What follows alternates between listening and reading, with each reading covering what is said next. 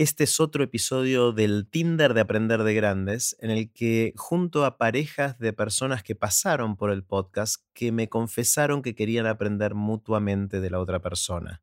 Hoy me di el lujo de conversar con Santiago Bilinkis y Cristian Carman, dos grandes amigos que tienen miradas de la vida muy distintas y muy complementarias. A Cristian Carman le encanta el pasado, es un fanático del pasado y Santi se para en el presente para mirar al futuro y tratar de entender lo que nos está pasando y hacia dónde vamos. En esta conversación tratamos de tender puentes entre el pasado y el futuro, parados justamente desde el presente. Antes de dejarlos con Santi y con Cristian, les cuento qué es todo esto. Esto es Aprender de Grandes el podcast donde comparto lo que aprendo mientras intento aprender durante toda la vida y lo que converso con gente que admiro.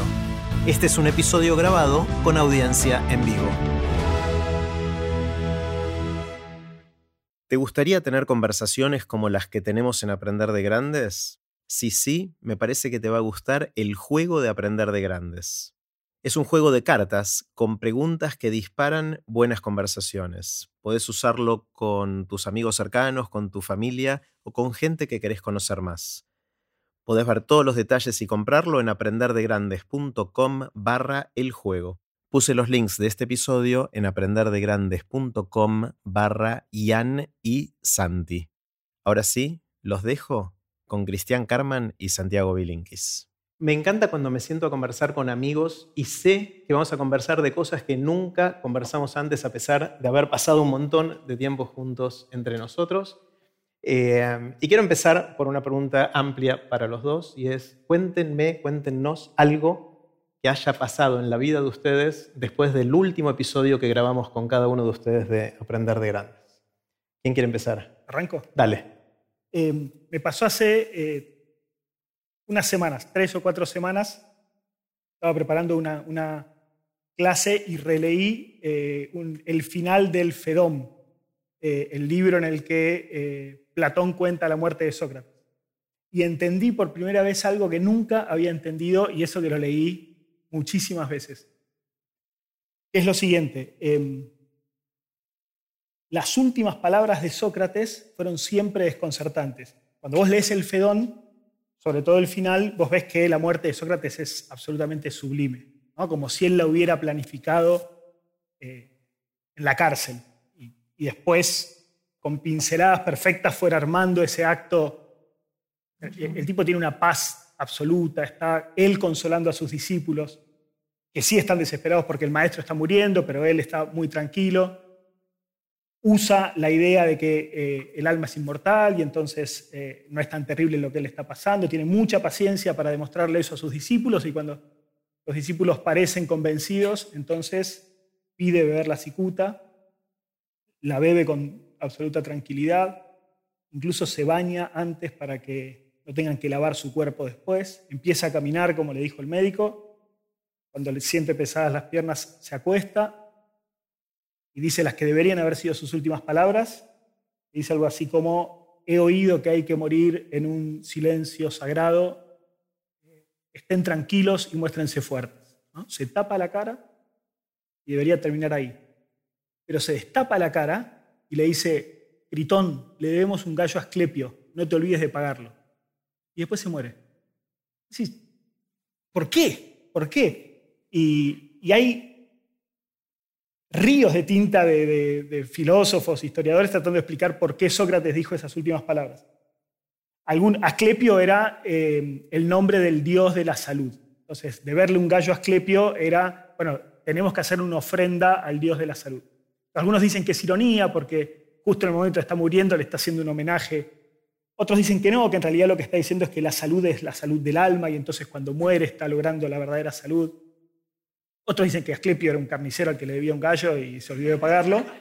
Eh, pero ninguna está como a la altura de la solemnidad de la muerte de Sócrates. Y el otro día lo entendí. Porque eh, el secreto no está en lo que dice, sino a quién. Se lo dice a Critón. Critón no es un discípulo más de, Sócrates. Critón tiene más o menos la misma edad de Sócrates. Eh, es un tipo con mucho dinero, probablemente era amigo de Sócrates de, antes y, habría sido amigo de Sócrates aunque Sócrates fuera panadero, digamos, no era un, Y vos ves a lo largo de todos los, diálogos que eh, está desesperado por ayudar a Sócrates con su fortuna. unos, unos, diálogos antes, cuando Sócrates ya estaba encarcelado, eh, soborna al guardia y lo trata de convencer a Sócrates, Sócrates lo rechaza.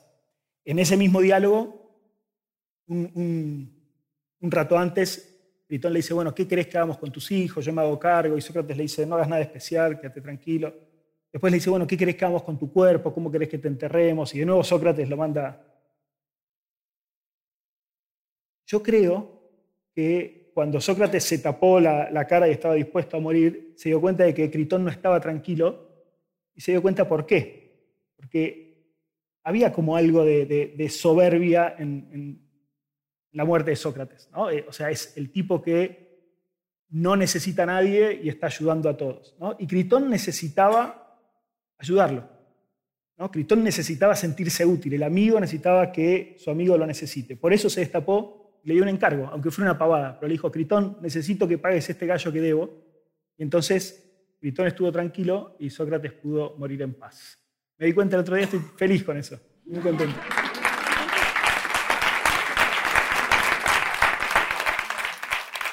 Eh, me fascina, Ian, cómo eh, mirás a cosas del pasado que por ahí son re chiquititas, como contaste en tus charlas TED y en un montón de historias que contás, eh, y te gusta encontrarles esta, esta vueltita, ¿no? Y, me encanta, fascinante. Y, cierra, o sea, esto, los estudiosos de esto no lo... Escribir un paper, no sé, no, no, no sé, eh, nunca lo leí, no sé, no sé cuánto uno pone en eso y cuánto hay, pero a mí me satisface y eso ya es un montón, porque la verdad que nunca encontré una respuesta satisfactoria y bueno, puede ser, puede ser. Está buenísimo. Bueno, Santi, ¿qué te pasó? A ver, ¿qué me pasó desde nuestro último capítulo? No sé si me vas a creer, porque es medio inverosímil. A ver. Pero me pasó algo muy loco, muy grosso, que... Eh, hola. Eh, es que... Eh, Volvé por así, cortamos y editamos.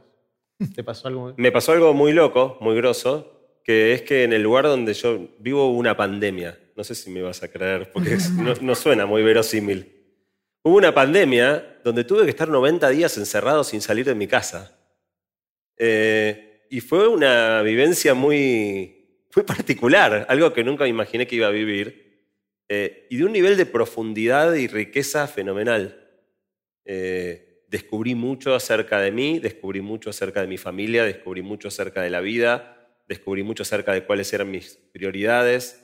Cumplí 50 años en el medio de ese momento, cosa que también me produjo un como cierto sacudón y replanteo de mi vida. Y como resultado de todo ese proceso, lo que se me puso en cuestión, eh, o, la, imagen que se me apareció, es la de estar arrancando una segunda mitad de mi vida, como un punto de bisagra, donde la primera mitad de mi vida estuvo muy caracterizada por la construcción, en un sentido muy amplio, este, hacer cosas, hacer OfficeNet, hacer con vos la columna de radio, hacer, hacer, hacer, hacer. Eh, y en algún sentido poco disfrute, porque te extraño mucho en la radio, pero, pero poco foco. O sea, te voy a poner un ejemplo muy estúpido. Por mi trabajo, a mí me gusta mucho caminar en la naturaleza. Por mi trabajo fui por lo menos 10, no sé, 10, 20 veces a Silicon Valley, que es una zona maravillosa de naturaleza. Nunca, jamás había tomado una hora para caminar por un lugar lindo. Es una estupidez mía, digamos, como cierta tara de que estoy laburando y sea un poco de autoflagelamiento, ¿no? Y la primera mitad de mi vida era eso, hacer, hacer, hacer, no hay tiempo para... hay una, eh, en un momento le preguntaron a uno de los astronautas que estuvo en la Luna que tenía que juntar piedras, eh, qué había sentido, y entonces eh, cuenta que salió y empezó con la bolsita y de repente ve la Tierra desde la Luna y le agarra como una emoción descomunal, no puede creer lo que está viendo, y enseguida vuelve y dice, dejate de joder y ponete a juntar piedras. O sea, como los dos planos, ¿no? Bueno, yo estaba muy juntando piedras. Y eso tiene mucho que ver con algo que vos y yo hemos trabajado mucho en, columnas de radio, y hemos discutido 50 veces, algo que, a los dos nos marcó mucho, que es el experimento del marshmallow de Stanford. Que vos ya lo conocés, pero te lo voy a contar un poquito para que los demás puedan también conocerlo. Es un experimento muy emblemático de la década de 60, donde un científico ponía a chicos con un marshmallow arriba de la mesa. malvavisco. un malvavisco, un malvavisco arriba de la mesa. Y la consigna era si aguantás 15 minutos sin comerlo, te damos dos y te podés comer dos. Si no aguantas 15 minutos y te lo comes, te comes este solo. Y tenían una especie, salían los investigadores, tenían una especie de cámara Hessel, observaban las conductas de los chicos. Em, algunos se los comían enseguida, otros empezaban a mirar por otro, digo, diferentes estrategias para tratar de distraerse. Algunos llegaban hasta los 15 minutos y otros no. Pero lo interesante de ese estudio es que a alguien se le ocurrió muchos años después mirar qué había pasado con esos chicos y había una correlación muy fuerte entre los que habían aguantado más, idealmente no comido el marshmallow hasta el final de los 15 minutos, y cómo les había ido en la vida después. O sea, la hipótesis detrás del experimento es tener la capacidad de demorar la gratificación y, bancar para más adelante, para poder construir, eh, es clave para hacer cosas grosas en la vida. Y eso yo lo compré a full. Siempre lo compré, y, incluso antes de conocer el experimento, pero cuando lo, cuando lo escuché resonaba totalmente con mi manera de ver la vida. Y claro, todo este sacudón de la pandemia me puso un signo de pregunta muy grande respecto del marshmallow, del malvavisco, comerlo, no comerlo, cuándo hay que comer. O sea, y me di cuenta de dos cosas, como Ian decía, de, esas cosas que las escuchaste 50 veces y nunca encontraste. Eh, me di cuenta de dos cosas que están mal en el experimento del malvavisco. La primera cosa que está mal para, usarlo como metáfora de la vida y aplicar sus conclusiones de la manera que nosotros lo hicimos, la primera cosa que está mal es que en el experimento del, malvavisco hay un plazo determinado. Son 15 minutos. Alguien te dice cuánto tenés que aguantar. En la vida no. El segundo tema es que te garantizan que te van a dar dos. Y en la vida no sabes si te van a dar dos. Entonces me di cuenta que era una muy mala metáfora de la vida, porque en la vida, por un lado, no sabes cuánto va a haber que esperar, no tenés ninguna garantía de que esa espera termine valiendo la pena, pero sobre todo lo más importante es la primera cuestión, que es si uno lleva al extremo esa estrategia, no hay que comerlo nunca.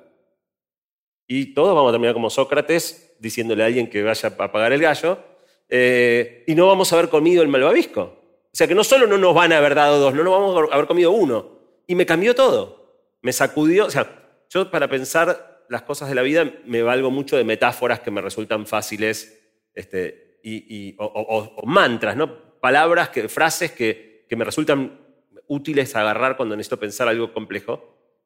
Y la frase que me vino es, hay que comerse el malvavisco. No, no en todo momento, no, no, es renunciar a la, a la, gratificación, a demorar la gratificación. Ahora, a los 50 hay que comerse el malvavisco. Digamos. Y, y, eso fue, digamos, me cambió mucho y, se hizo sinónimo de esto de qué es la segunda mitad de mi vida. Bueno, la segunda mitad de mi vida es donde ya no pateo todo para adelante, donde ojalá construya muchas cosas, pero no demoro indefinidamente la gratificación en pos de una recompensa demorada que pueda venir más grande, más chica o no venir.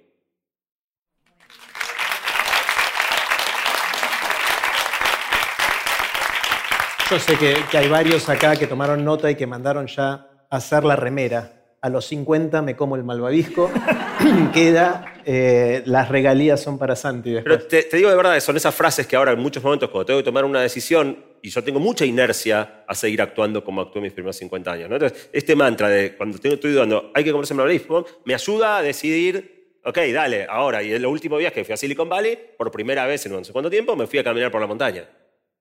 Espectacular. Eh, yo también pensé algo que me pasó después de esto, pero ahora después de las historias de ustedes tengo como... Eh, es algo más chiquito, pero para mí importante, y es que también asociado a la pandemia, me pasó que a ustedes dos, que los solía ver mucho, no los vi tanto. O sea, nos vimos un poquito, pero muy poquito comparado con la frecuencia, la intensidad y la calidad del contacto que teníamos antes y, los extraño. Entonces, de alguna manera, esto acá es la, es la excusa para volver a conversar un poquito y ojalá esto sea el comienzo de vernos un poquito más. Vamos al Tinder de Aprender de Grandes. Ustedes dos están acá elegidos como una de las parejas en las cuales hubo un match de que dos personas que pasaron por Aprender de Grandes querían aprender de esa otra persona. Eh, hubo varios de esos y elegí entre tantos, tantas parejas posibles a ustedes dos porque me interesa lo que puede pasar en su conversación. Entonces lo primero que quiero preguntarles a los dos es qué querrían aprender del otro, por qué pusieron que sí, vos Ian cuando lo viste a Santi en la lista y vos Santi cuando lo viste a Ian en la lista. ¿Qué querrían aprender de cada uno? Em, hace, hace poco leí un, releí un texto de Descartes, el discurso del método, y arranca diciendo, eh, bueno, que un poco leer a los autores clásicos es como un viaje, Es como viajar y conocer otros lugares y conversar con otras personas. Pero advierte algo que yo nunca había notado que dice, ojo con leer solo a los clásicos, porque te vas a parecer a esas personas que de tanto viajar pierden su propio acento y hablan, ya, ya no se reconocen. Entonces dije, tengo que también empezar a dialogar con los contemporáneos. Así que nada mejor que, que charlar acá con, Santi. Basta de clásicos. Eh, tengo un montón de preguntas, pero no sé cómo, cómo podemos... Tira una, elegí una y, vemos qué pasa. Podemos empezar con una pregunta muy grande. ¿Qué aprendiste en los últimos años? Eh, no, eh, yo dije, lo aprovecho, lo tengo acá, lo, aprovecho. Una que tengo es me preocupa la, conservación de los textos. O sea, yo agarro un manuscrito medieval y todavía lo puedo leer. Eh, agarro un archivo que escribí hace 15 años y ya no lo encuentro. ¿Vos sabés si eso se va, cómo se va a resolver eso? tengo un montón de colegas que están preocupados, por ejemplo, de estas publicaciones que vos decís, bueno, ya no, eh, las revistas, ¿no? de, de, artículos, ya en general ni salen en papel, te dan el PDF. Dentro de 200 años, ¿Van a poder leer ese paper? ¿Cómo? O sea, ¿pensás si hay algún tipo de plataforma que se vaya a conservar eso? Qué buena pregunta. A ver, algunas cosas. la respuesta técnica es no tengo la menor idea, pero déjame abrirla un poco. Eh, en el comienzo de la digitalización, fuimos muy burros en cómo digitalizábamos, ¿no? O sea, a mí me pasó mi tesis, yo me recibí en la universidad a fin del 93. Eh, y mi tesis la entregué en un disquete. Eh, y no me quedé con una copia del o sea, el archivo digital, está en un formato que ya no se puede abrir, o sea, ese texto es inaccesible. Eh, y hace poco que quise leerlo, mi única opción fue ir a la biblioteca de la universidad, donde quedó una copia impresa, y empezar a fotografiar las páginas. O sea, el registro en papel fue el único registro que sobrevivió. Em, ahora creo que hemos dado una vuelta de tuerca muy importante. O sea, con esta cuestión, o sea, acordate también cuánta mala sangre se hacía uno si se te rompía la compu, ¿no? O sea, casi nunca tenías backup, el software de backup se lo ponías a correr, tardaba 800.000 horas, te olvidabas.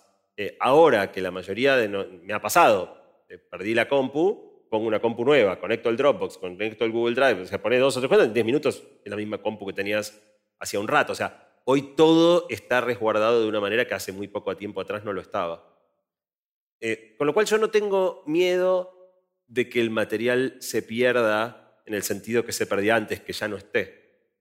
Eh, el, miedo que tengo, hay muchas estadísticas, no me las acuerdo de memoria, ¿no? pero cómo crece el ritmo al que se genera nueva información en el planeta. El problema es que va a quedar sepultado, o sea, vamos a llegar a un volumen de información donde encontrar lo relevante se va volviendo imposible. Eh, y ahí es donde, no, sé cómo, Google empezó con esta cuestión de hay que indexar todo para que todo sea encontrable.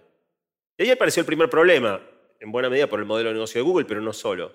Es que si yo busco, hago una búsqueda, eh, Christian Carman, y, y hay 5.000 cosas, la gente no va a mirar 5.000 cosas. Yo tengo que elegir 10 para mostrarle. ¿Cómo elijo cuáles son esas cosas que le muestro? La única manera de resolver eso en una escala que permita a millones de personas haciendo millones de búsquedas de manera simultánea con algoritmos, y ahí caemos en el quilombo del era actual. Un algoritmo, una máquina, tiene que tener un criterio para separar qué es lo más importante que uno debiera mostrar cuando alguien busca Christian Carman. Y, y eso básicamente lo que hace es que se puedan encontrar 10 cosas de Christian Carman y se invisibilicen todas las demás. Porque si ese es el modo por el cual la gente busca, en definitiva, lo único que existe es lo que el algoritmo encuentra. Eh, entonces, la sensación que uno tiene de que Google es la puerta de acceso a todo, no. Google es la puerta, al contrario, es la puerta que cierra el acceso a 99,9% de las cosas y da mucho acceso a, un 0,1 que está en la capita superficial. Y el segundo problema que se abre es que cuando vos te das cuenta que, que tu obra perdure o no perdure ya no depende solamente del valor o la calidad de la obra, sino de cuánto le gusta al algoritmo, eh, empezamos a, retorcernos, empezamos a... y eso fue el SEO, ¿no? Eh, de las páginas web. Cuando hacías la página web, no sé, cuando escribíamos en los blogs, Uno era lo que quería escribir, pero la otra es qué título le pongo para que el algoritmo y, qué, y las palabras del título tienen que aparecer X veces en el texto. Empezás a hacer cosas que, son para gustarle al algoritmo, no para satisfacer tu inquietud intelectual o, a la gente que te lee. Entonces, parte del efecto que lo termina teniendo es si vos querés que algo perdure, tenés que hacer lo que el algoritmo quiere. Y eso se está eh, expandiendo a más y más terrenos, donde también, de la misma manera, la promesa de Internet eh, era que nos iba a dar a todo, que todo el mundo iba a tener una voz y que todo... Y, de nuevo, todo contenido que hoy se publica en una red se ve si el algoritmo quiere. Y para algunas personas no les importa nada, eh, entonces hacen lo que quieren aunque al algoritmo no le guste, pero en un sentido virtual es como si no existieran. Eh, si querés existir, tenés que empezar a pensar qué quiere el algoritmo y hacer lo que el algoritmo quiere.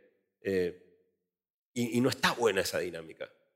Eh, me hace acordar una conversación que tuvimos una vez con Fefe. Estábamos, fue muy parecida la pregunta que charlábamos a esta, pero respecto de la música.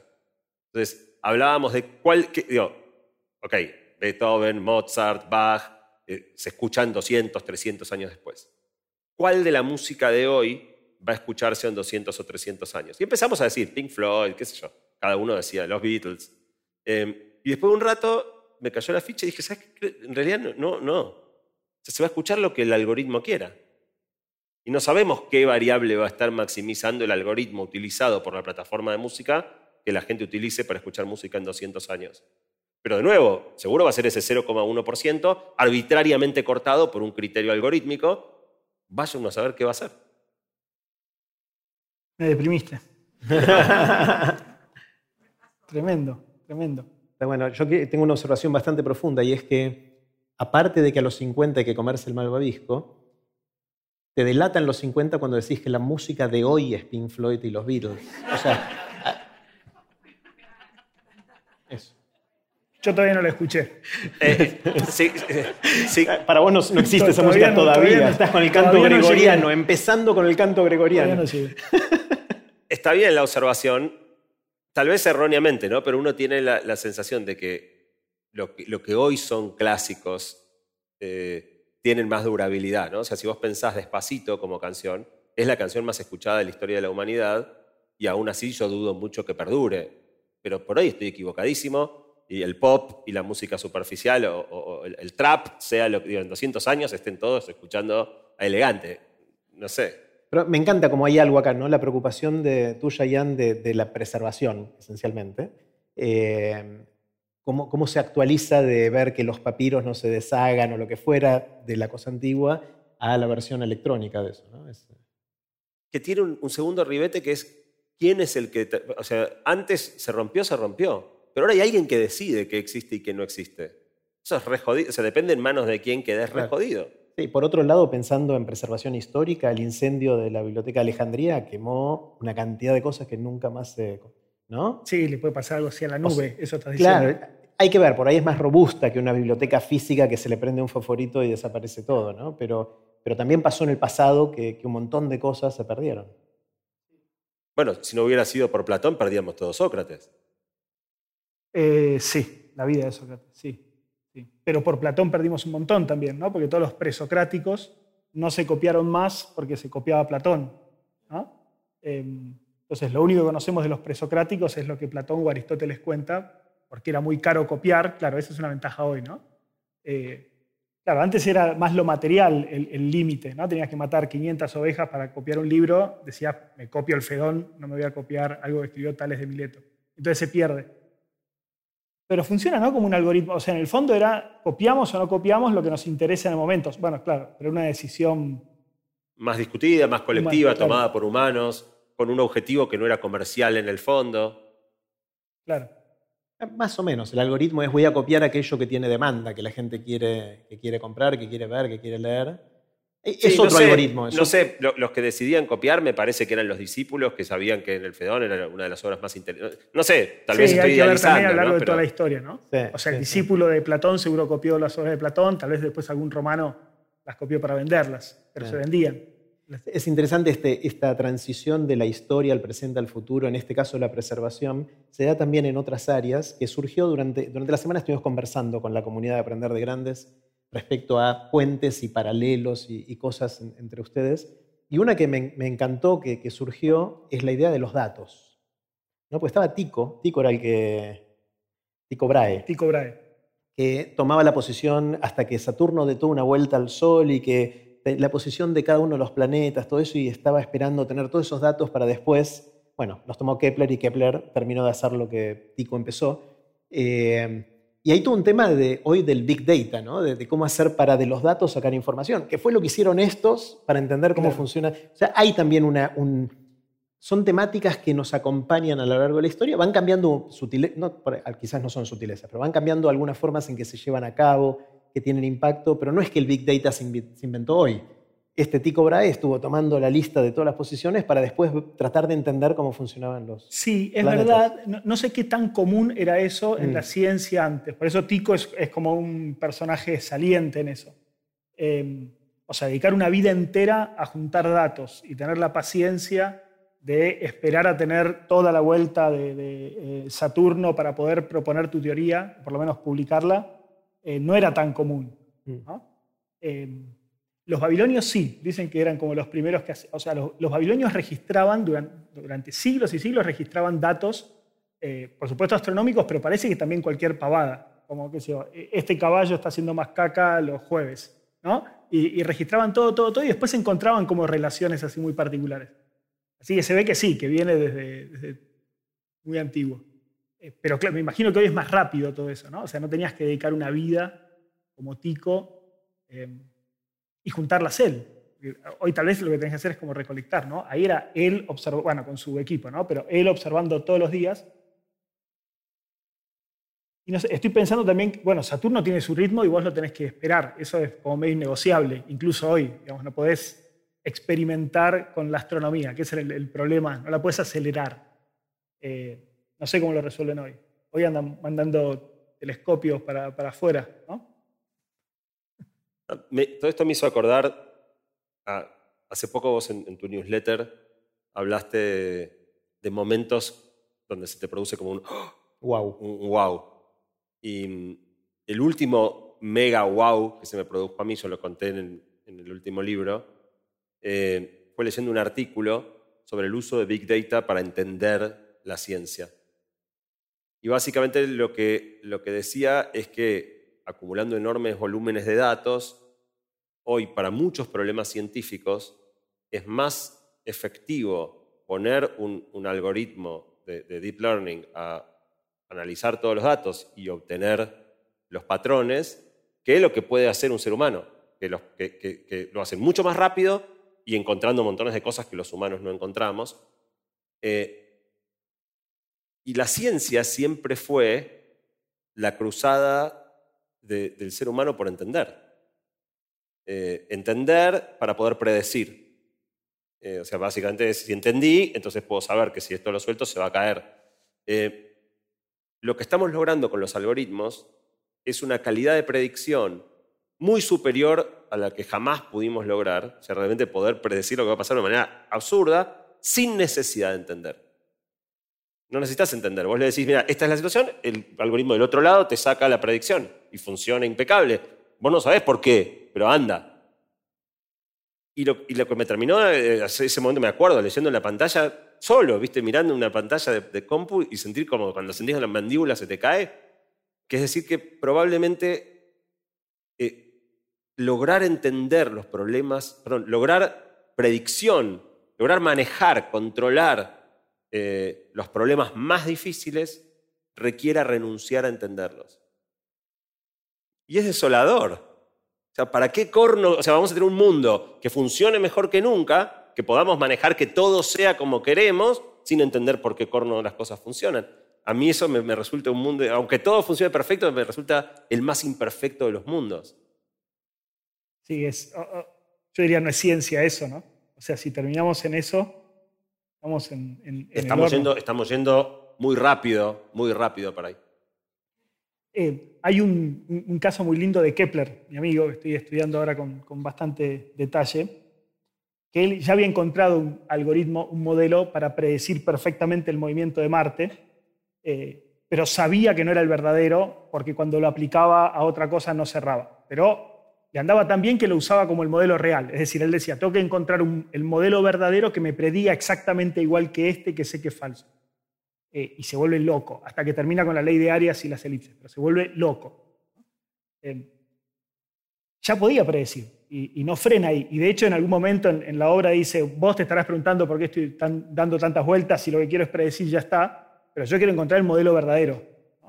Eh, que resulta que predice todavía mejor, de hecho, la ley de Arias que este modelo que le estaba proponiendo. Pero no para hasta que no encuentre el verdadero. Me parece que ese es motor de la ciencia. ¿Podremos hacer algoritmos que predigan? Los Pero no llamemos eso ciencia. Claro, por eso. Eh, sobre todo que los algoritmos son caja negra, ¿no? O sea, eh, vos, vos podés entrenar un algoritmo eh, y que funcione excelentemente bien, pero aunque vos levantes la tapa de la computadora y mires adentro, o sea, es como, yo soy de boca, que soy de boca es algo que está en mi cabeza, o sea, está acá, no está en otro lado. Digo, hay algo de las conexiones de mis neuronas que, hacen que sea de boca. Ahora, si vos levantás la tapa de mis sesos y mirás mi cerebro, no vas a poder saber de qué equipo soy. Ah, no es verde y amarillo. No, va, verde. Ah, mezclé el azul y el amarillo demasiado rápido. Está perfecto, mezclaste los colores. Se nota que soy re Verde y amarillo es Aldo Civi, Jerry. Aldo Civi, bueno. Eh, quizás una... Y defensa y justicia. Para cambiar rápido de tema, por la vergüenza de lo que acabo de decir. Eh, quizás una, manera de pensar cómo unir todas estas cosas y, la sensación de desolación que sentimos por poder predecir sin entender, quizás un desafío para la inteligencia artificial o para la programación sea construir algoritmos que traduzcan el insight o el aprendizaje de esa caja negra que permite predecir al lenguaje humano, al lenguaje de conceptos. Y el ejemplo para eso es la el típico de, de AlphaGo. ¿no? Cuando AlphaGo le ganó al campeón mundial de Go, poniendo e, esa ficha en un lugar donde nunca ningún jugador profesional hubiese puesto, y rompiendo una tradición de cómo se jugaba el Go, pero mostrando que era más efectiva todavía, esa máquina no te lo puede explicar. Pero ahora, después del análisis, algunos pueden interpretar por qué eso puede funcionar también. Quizás hay un esfuerzo que se puede hacer de tratar de traducir el insight de las redes neuronales escondidas en esa caja negra al lenguaje humano. ¿no? Hay dos problemas con eso. Uno es que si vos le imponés al algoritmo la restricción de tener que explicarse, le sacás mucha potencia. O sea, no funciona igual de bien cuando le pones esa restricción. Pero aún cuando se la pongas, no es seguro que funcione. Porque lo que se está encontrando cuando empezás a jugar con millones de variables en millones de dimensiones es que los resultados son incomprensibles. Pero incomprensibles no en el sentido eh, vulgar de la palabra. ¿no? ¿Te en matemática los, conjuntos se pueden definir por extensión o por comprensión? Por extensión sería 2, 4, 6, 8, 10, por comprensión serían números pares. O sea, hay una frase en lenguaje natural que te permite reconstruir todos los elementos que forman ese conjunto y vos mirando los elementos del conjunto podés encontrar una frase en lenguaje natural que, los... Bueno, lo que estamos encontrando es que hay problemas donde vos podés encontrar cuáles son todos los elementos, pero es tan complejo que no podés encontrar cuál es la frase que describe. Entonces tenés predicción, funciona, pero es incomprensible, es indescriptible el lenguaje humano el por qué. O sea, quizás estamos llegando al límite de lo que es comprensible para nosotros. Bueno, eso, eso es lo más loco, que probablemente, eh, no sé cómo decirlo, me sale decir, entendamos cosas que jamás habíamos entendido, y en realidad no la estamos entendiendo. Es otra cosa que entender. Ahora, poder manipular...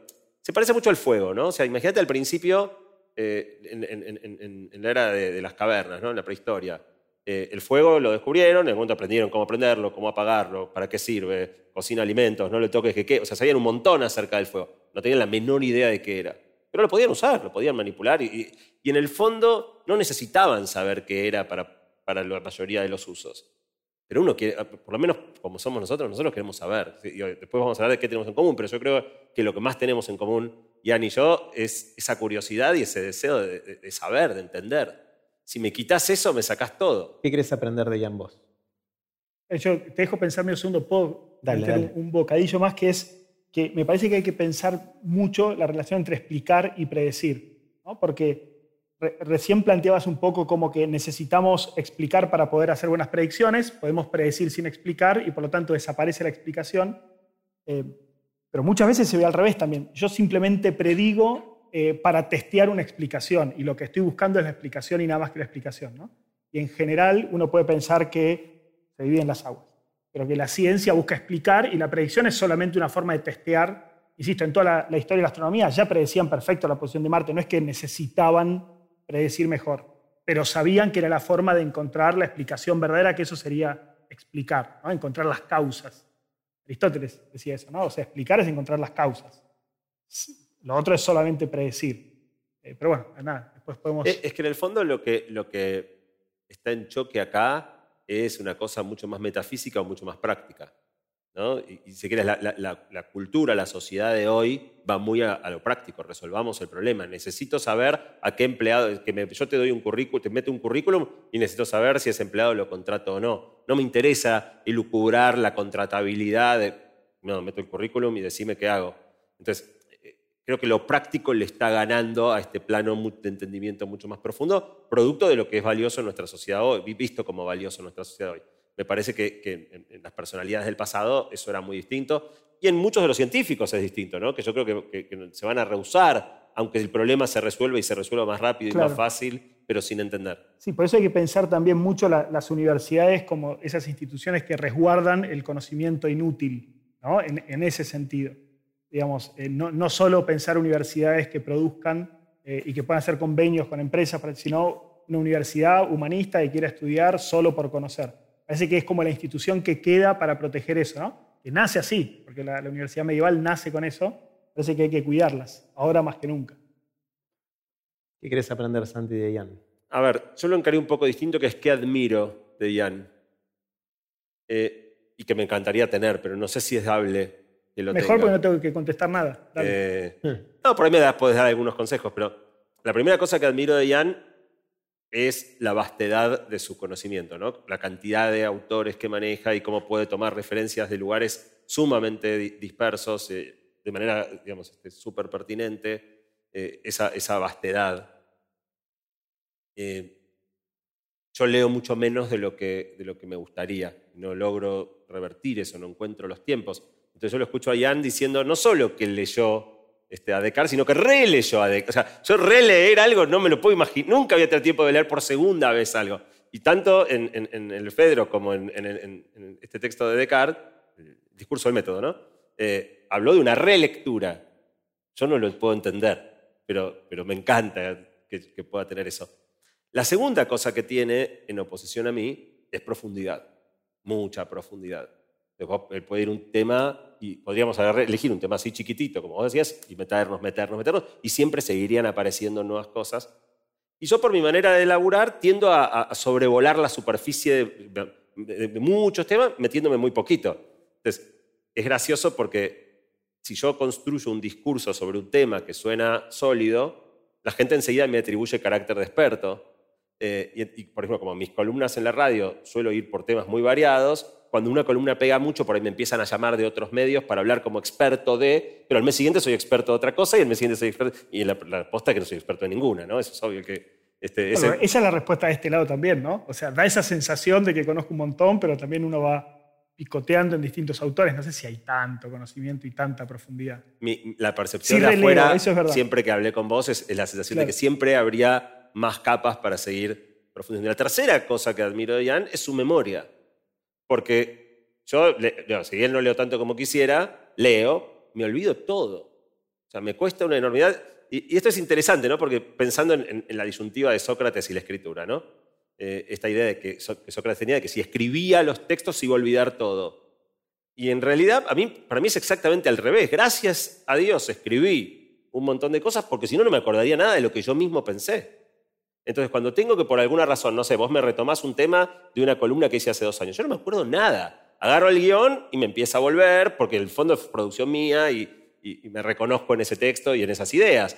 Pero, pero si la tengo que recuperar hoy, no tengo, hay algunas personas, y Ana es una de ellas, Diego Golombek. Diego Golombek es otro que muchas veces te saca cosas y dices, ¿cómo te podés acordar eso? Y sí, se acuerda todo, eh, cosa que a mí también me parece un rasgo fabuloso. Y la última cosa es que cuando vos tenés esa vastedad de conocimiento, con esa profundidad y esa memoria, si encima sos capaz de usar todo eso para, para, para entender cosas nuevas, para pensar el presente, para generar pensamiento, me parece explosivo. Gracias, Santi, gracias. Y ahora, ahora Cristian nos va a decir a los dos cómo hacer para, para hacer un poquito de eso. Le, voy a dar la receta. Eh, no, primero memoria, eso sí que no, no, es falsa modestia. Eh, tal vez a vos te pasa también. A mí se me ocurre una nueva idea, eh, la escribo en un archivo y la próxima vez que lo busco encuentro un archivo con el mismo nombre que había escrito hacía 10 años con la misma idea. O sea, me pasa un montón. Estoy releyendo todo el tiempo para recordar, se me pierdo todo. Em, pero sí releer. Y, empecé con la pandemia, con eso. Empecé con un amigo. cuando, cuando estudias filosofía lees muchos autores en la carrera, pero rápido, y siempre te quedan las ganas de, leerlos con tiempo. Nunca llega porque siempre estás haciendo otras cosas. Y em, la pandemia fue una buena ocasión y con un amigo nos propusimos empezar a leer clásicos a razón de 30 páginas por semana. Eh, y todos los fines de semana nos mandamos como un resumen de lo que leímos. Y así leímos todo Platón, eh, algunos de, Aristóteles y ahora estamos leyendo Descartes, por eso releo Descartes. Eh, y es espectacular, porque estás, con una, estás en excelente compañía todas las semanas. Siempre estás pensando algo genial. Entonces, en serio les recomiendo eso. O sea, agarra autores clásicos y proponete una hora por semana y los vas leyendo. Es un recreo mental. O sea, en, esto de empezar a morfar el malvadisco es parte de lo que tenés que comer también, ¿no? Los, autores clásicos. Es el momento, Bilinkis. Sí, yo. No, tengo un problema serio. tenemos un problema serio. Yo soy uno, pero no estoy solo. Eh, gran parte del efecto de las redes eh, es la de una impaciencia muy grande. Eh, no sé si les pasa cuando en, WhatsApp pones los audios en uno y medio o en dos. o sea, siempre en uno y medio, y si se banca dos, en uno nunca. Pero si pones en uno y medio se entiende todo muy bien y, funciona bien. En dos depende como de la cadencia de la persona a veces. Cuando lo pones en uno, es insoportable. O sea, no soporto la, voz de la gente. No, parecen borrachos ahora. Sí, parece, parece como que, que, están eh, dopados. Y es la voz, es la manera normal de hablar. Entonces, cuando estás un rato largo escuchando mensajes en WhatsApp, no puedes escuchar más a la gente como habla. Y un libro no lo podés acelerar. Eh, y, de verdad es como que, me, O sea, lo digo, no lo digo anti-orgullo, ¿no? No sé qué es lo contrario de la vergüenza. Eh, pero me impaciento muy rápido. Por eso leo más que nada eh, ensayos, o sea, leo artículos periodísticos. O sea, en general yo no leo libro, leo reseña del libro. Alguien ya hizo el laburo de encontrar las 10 cositas que tengo que saber de ese libro. Y, la, y en el fondo, cuando después yo escribo, no escribo, o sea, yo tendría que escribir las 10 cositas entonces, pero no, cuando escribo hago un libro de 300 páginas porque creo que hay tanta riqueza alrededor de las ideas centrales, pero cuando estoy sentado del otro lado quiero decirme las 10 cosas que hay que saber y sacarle todo el decorado. Yo siento que conversando con vos, Jan, de esto, parte de la llave o de la clave para poder hacer lo que haces vos, de releer a Descartes o a Platón, es el disfrute de hacerlo. O sea, hay algo que tiene que ver no con eh, la productividad, que es un poco esto de ver todos estos temas y todo eso y preparar la próxima columna o escribir el próximo libro, que es mucho lo que haces, sino del disfrute del camino. O sea, yo cuando vos me contás que estás leyendo, no sé, La República por quinta vez y te, brillan los ojos cuando me lo decís. Pero por eso, por eso me parece que tenés que verlo más como una caminata por el bosque, eh, que no la harías en 2X. O sea, no, no más rápido para, para pasarla. ¿no? Obviamente tenés que encontrar libros que, los goces, que los disfrutes. Pero me parece que, claro, que hay que sacarse la idea de productividad y decir, me voy a sentar un rato a charlar con Descartes. Arranca con Descartes. Te, va a divertir. Eh, te escucho. No sé. No, de verdad. Quiero que me lo lleve firmado. cuando yo digo lo del, del, malvavisco, estoy esencialmente hablándome a mí. Estoy proponiéndome algo que sé, o sea, que, sé que no puedo hacer y que, me voy a tener que que sopapear mucho a ver si en algún momento engrano, ¿no? Pero a mí enseguida se me activa, o sea, fíjate lo de la columna de radio. la columna de radio es a mí algo que me encanta hacer. Con Jerry lo disfrutábamos muchísimo, eh, eligiendo los temas, discutiendo, buscando material, eh, ensamblando las ideas. Eh, ahora lo seguí yo solo. me encanta. Este año dije, voy a hacer una prueba. O sea, siempre me daba la duda, o sea, por el formato de la radio tiene una particularidad, que es muy dialogado. Yo soy un invitado en un programa de, otras personas, donde por supuesto la idea en una radio es que se dialogue, se discuta, y eso digamos, yo naturalmente tiendo a sentirme más cómodo monologando, pero no es el espacio para monologar. Entonces, en algún momento siempre tengo la fantasía de qué pasaría si en vez de ir a la radio, grabo un podcast, me siento yo con el micrófono y digo lo que se me antoja. Eh, y este, esa idea que me da vueltas hace mucho tiempo, en marzo de este año dije, ok, voy a hacer la prueba. Eh, y en marzo, que tendría que haber hecho columna de radio, no la hice, pero el podcast que tendría que haber grabado tampoco lo hice. Y en abril, que tendría que haber hecho columna de radio, no la hice, y el podcast que tendría que haber grabado tampoco lo hice. Y en mayo hice la columna de radio. Porque sin la obligación de que el 16 de, mayo tenía que estar frente a una audiencia gigante, que yo no, no podía disciplinarme a mí mismo suficiente, a pesar de que me gusta. Claro, vos te encontraste a tu amigo para saber que una vez por semana tenías que mandar ese email de lo que leíste. O sea, esa es tu columna de radio, ¿no? Ese es de Eso te obliga. Yo todos los sábados, tengo que sábado domingo, tenemos que mandarnos y, si no, pedir perdón. Pero en realidad venimos cumpliendo, también es muy parecido. Bueno, con Sergio en una época teníamos un grupo de lectura, que todos los meses elegíamos un libro eh, y todos lo leíamos y después nos juntábamos una noche a discutirlo y si no lo discutías, alguno pedía perdón hasta que en un momento había más perdones que leídas. Terminamos comiendo empanadas. Estaba bueno también. Empanadas, nadie había leído un carajo. Eh, y era una muy linda charla entre amigos. Una de las cosas que, me gusta hacer en esto de encontrar una pareja que quiera aprender de la otra persona, cada uno, es buscar puentes, ¿no? con esta idea de que muchas veces los que son muy distintos cuando construimos puentes pueden pasar cosas potencialmente interesantes. Y me encantaría les hice esta pregunta previamente, con lo cual los dejé pensando. ¿Qué, sienten que, qué puentes sienten que hay entre ustedes dos? ¿O podría haber? Yo arranco. Hay, uno muy, muy curioso que es que a los dos nos encantan los eclipses solares. Eh, de hecho, casi vemos juntos el, último. Estuvimos separados por unos, unos kilómetros y él no lo pudo ver porque eligió un lugar en el que estaba nublado. Y yo lo pude ver. Pero pensaba además que eso de los eclipses es muy curioso porque es todo lo contrario a lo que eh, se propone hoy desde las redes y todo. O sea, no es algo inmediato, no es algo tan espectacular. o sea, es espectacular si lo pensás. Te lo planteo así. Visualmente es uno de los espectáculos más... O sea, cuando yo vi mi primer eclipse de sol, eh, tenía una cámara de esas que fotografían 360. Y entonces me había, porque quería retratar todo, ¿no? No solo el eclipse, sino toda la, escena. Entonces, cuando faltaba un minuto saqué una foto, cuando faltaban 30 segundos saqué una foto, cuando, cuando se produjo la totalidad saqué una foto. Yo no estaba pendiente de mí, estaba del reloj y de ver el eclipse. La, la cara que yo puse en el momento en que veo por primera vez la totalidad del eclipse, yo no vi esa cara nunca, nunca, no, no. O sea, ni, ni, en el, ni la salida de mi primer hijo que debo haber tenido. E, e, es una cara. No, no, es que en la de mi hijo tenía una cara de mucha emoción y mucha alegría. Pero, pero la cara que tengo, está la foto, la puedo buscar, es como de. O sea, como una cosa de. Ahí nunca me imaginé ver algo así. No, pero eh, yo estoy totalmente de acuerdo. Digamos, mi cara también, me imagino, habrá sido increíble. Pero pensarlo así, suponete que fuera eh, en realidad virtual la gente vería un eclipse, o sea, me, parece que tiene mucho más de lo que está pasando que de lo que estás viendo. ¿Entendés? De que se estén alineando De que sea real, claro, de que, y que desaparezca la luz y todo eso. Pero si fuera una realidad virtual, ¿lo verías? Me parece que no.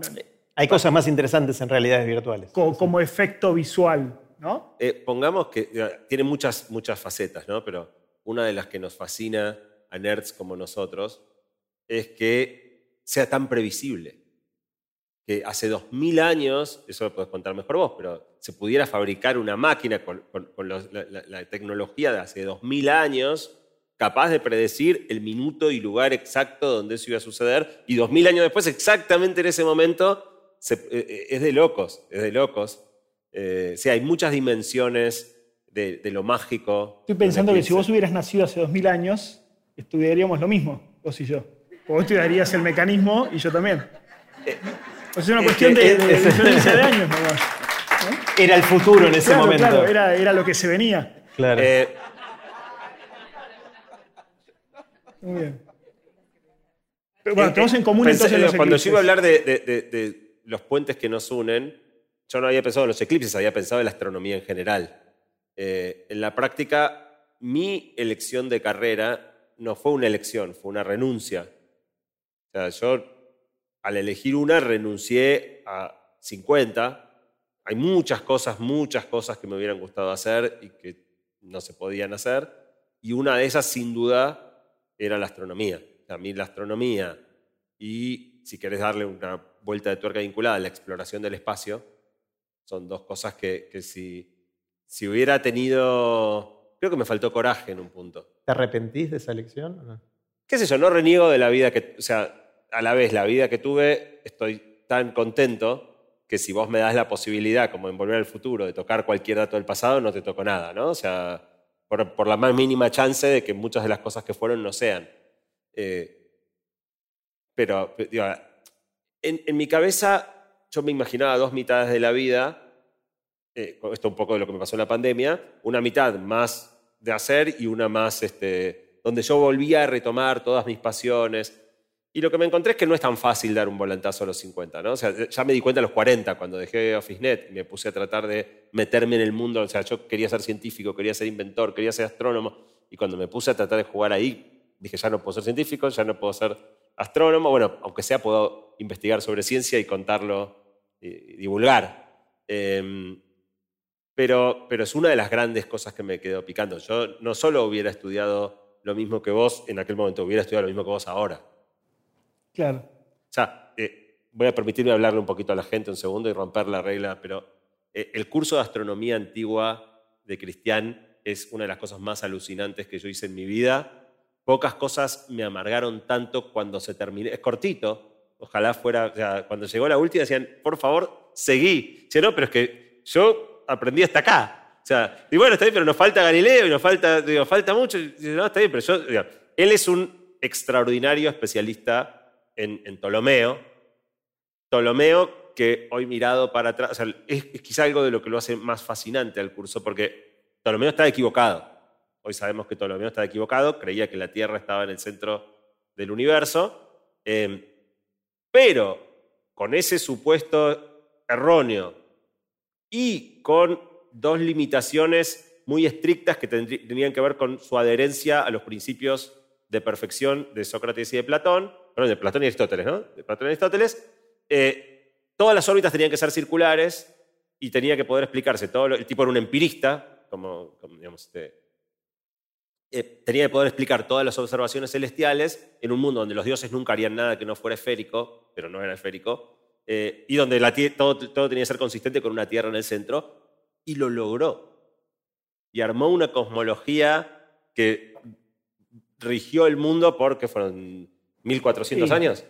Un poquito más, sí, por ahí. 1500 años, las, las- las mediciones del tipo, eran- las predicciones eran muy precisas de un modelo que armó, este, eh, totalmente equivocado e increíblemente bien hecho. Y lo, lo- lo que es hermoso de escucharlo a Cristian es que él es tolemaico. O sea, él, él no te está. O sea, cuando yo, estoy seguro, cuando yo digo Ptolomeo está equivocado, a él le hierve la sangre y se nota en el curso. Estuve a punto de decir, o nosotros estamos equivocados. Bueno, totalmente, estoy seguro. Para no cortarte. Me imaginé. Me imaginé. Entonces, el del curso, en defensa de Ptolomeo, te, te cuenta el modelo como la genialidad que, que- que era, porque era una genialidad más allá de que después haya llegado Copérnico y, y Kepler y hayan dicho, no, muchachos, las órbitas son elípticas y en el, en el centro del sistema solar está el Sol. Eh, logró explicar prácticamente todo. Y bueno, y él te explica, te cuenta mucho cómo lo hizo, qué cosas matemáticas usó, usó, cómo se le fueron ocurriendo, cómo resolver las anomalías que, observaba, que encontraba en sus observaciones, que no eran compatibles con órbitas eh, eh, circulares, usando órbitas circulares. Eh, eh, es una maravilla, una genialidad. Eh, y de hecho, cuando terminó el curso de Ian en Baikal, me fui a internet a decir, quiero buscar un curso de astronomía antigua, un curso completo, un semestre, y no hay. No lo, si hay, no lo encontré online, no encontré un curso en ninguna universidad del mundo, pero quiero aprender astronomía antigua toda, quiero empezar de antes y terminar después. Hay que leer un libro. Hay un libro muy bueno sobre eso, te lo voy a recomendar.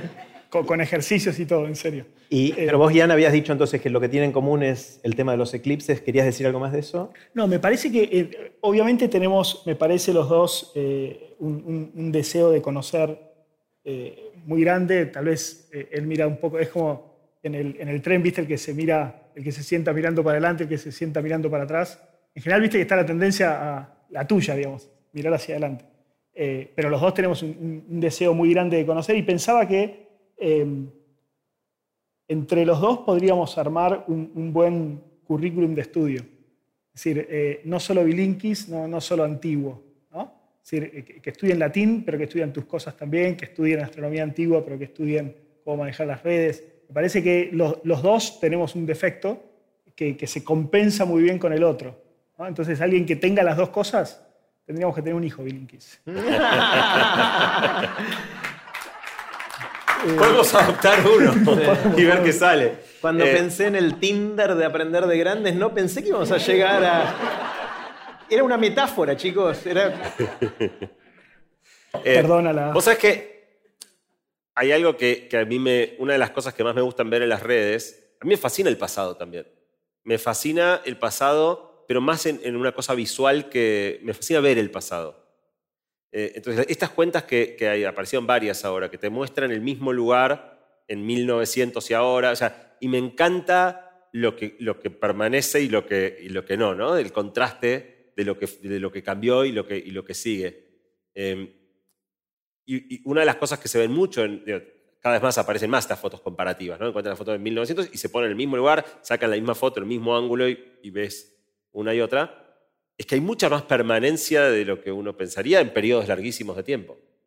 Eh, eh, cuando yo volví de Singularity, medio que, que, lo que Singularity me había convencido es que venía una transformación extraordinaria y que el mundo este, en 20 años iba a ser completamente distinto. Y pasaron 12 y no cambió nada. Digo, sí, hay algoritmos, tenemos un celu y estamos con TikTok todo el día mirando videitos. Cambiaron pavadas, pero, pero lo realmente importante no cambió nada. Con lo cual mi, mi visión cambió mucho también. O sea, yo miro las charlas que yo daba respecto del futuro hace 10 años justo, y hoy no diría nada de lo que dije en ese momento. O sea, eh, sí, vienen cambios muy importantes. Los tiempos son totalmente otros de los que yo me imaginaba. Es más lento de lo que esperaba. Mucho, mucho más lento. Mucho más lento. Em, y muchas más cosas van a permanecer de las que yo pensaba. Mm. ¿Cuáles son las cosas, Ian, que, que, permanecen desde la época de Platón y de Aristóteles? O sea, ¿qué, es lo que...? A, mí me gusta ver mucho em, cómo la, permanencia se da a través de la, transmisión en las generaciones.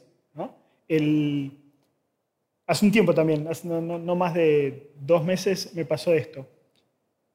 Emi, mi, mujer, es del interior de, la provincia de Córdoba, de, una zona de, inmigración piamontesa, y entonces tiene un montón de, expresiones de, ese estilo que yo no conocía como, como porteño.